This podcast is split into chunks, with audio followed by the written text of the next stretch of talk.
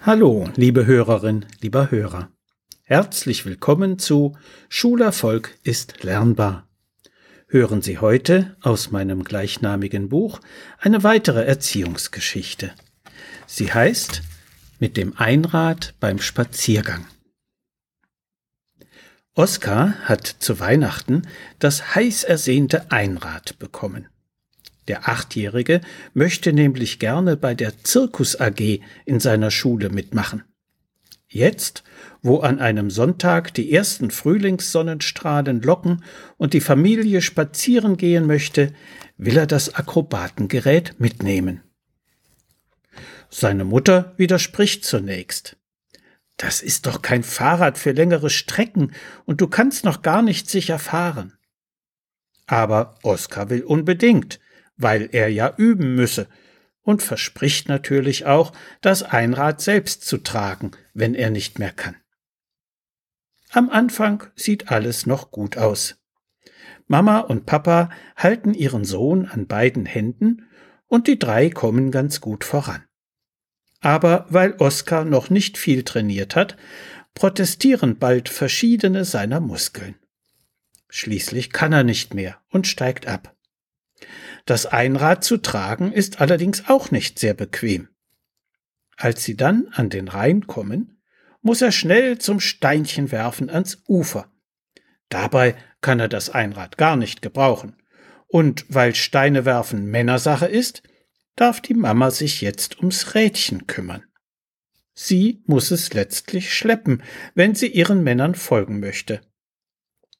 Aber auch ein Einrad hat ein ganz ordentliches Gewicht, wenn man es länger von Hand trägt. Übrigens gibt es nicht nur die unterschiedlichsten Arten von Einrädern, je nachdem, ob man damit Einradhockey oder Basketball betreiben oder Einradrennen fahren möchte. Es gibt neben der Zirkus AG in der Schule und Einradakrobaten in Varieté und Zirkus auch eine Vielzahl an Einradsportarten mit Meisterschaften und erstaunlichen Rekorden. Aber all das ist etwas für Könner, was Oskar noch lange nicht ist. Als Anfänger sollte er sich unbedingt zunächst rechts und links festhalten. Oskars Eltern haben das beim Spaziergang also absolut richtig gemacht. Dann muss er versuchen, einen Bewegungsrhythmus zu entwickeln, um fahrend im Gleichgewicht zu bleiben. Da er vor allem anfangs öfter mal hinfallen wird, braucht er unbedingt Schutzausrüstung.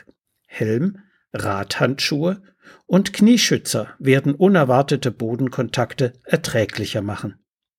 Zusätzlich können Schienbeinschützer vor blauen Flecken bewahren und weitere Protektoren für die Handgelenke, Ellenbogen und Knöchel nützlich sein. Auf www.einradfahren.de und etlichen weiteren Internetpräsenzen können Oskar und seine Eltern nachlesen, wie man sinnvollerweise beginnt, sich mit dem ungewöhnlichen Gefährt vertraut zu machen und das Fahren damit lernt. Beim Familienspaziergang funktioniert das sicher nicht so gut wie etwa in einer Turnhalle, in der schmalen Gasse zwischen zwei Reihen von Turmkästen. Eigentlich hat Oskars Mama es von Anfang an gewusst. Aber um des lieben Friedens willen hatte sie seinen Wunsch akzeptiert. Ein Achtjähriger ist noch sehr stark von seinen Impulsen gesteuert und nicht von der Vernunft. Er hatte nicht vorhersehen wollen, was für seine Mutter vorhersehbar war.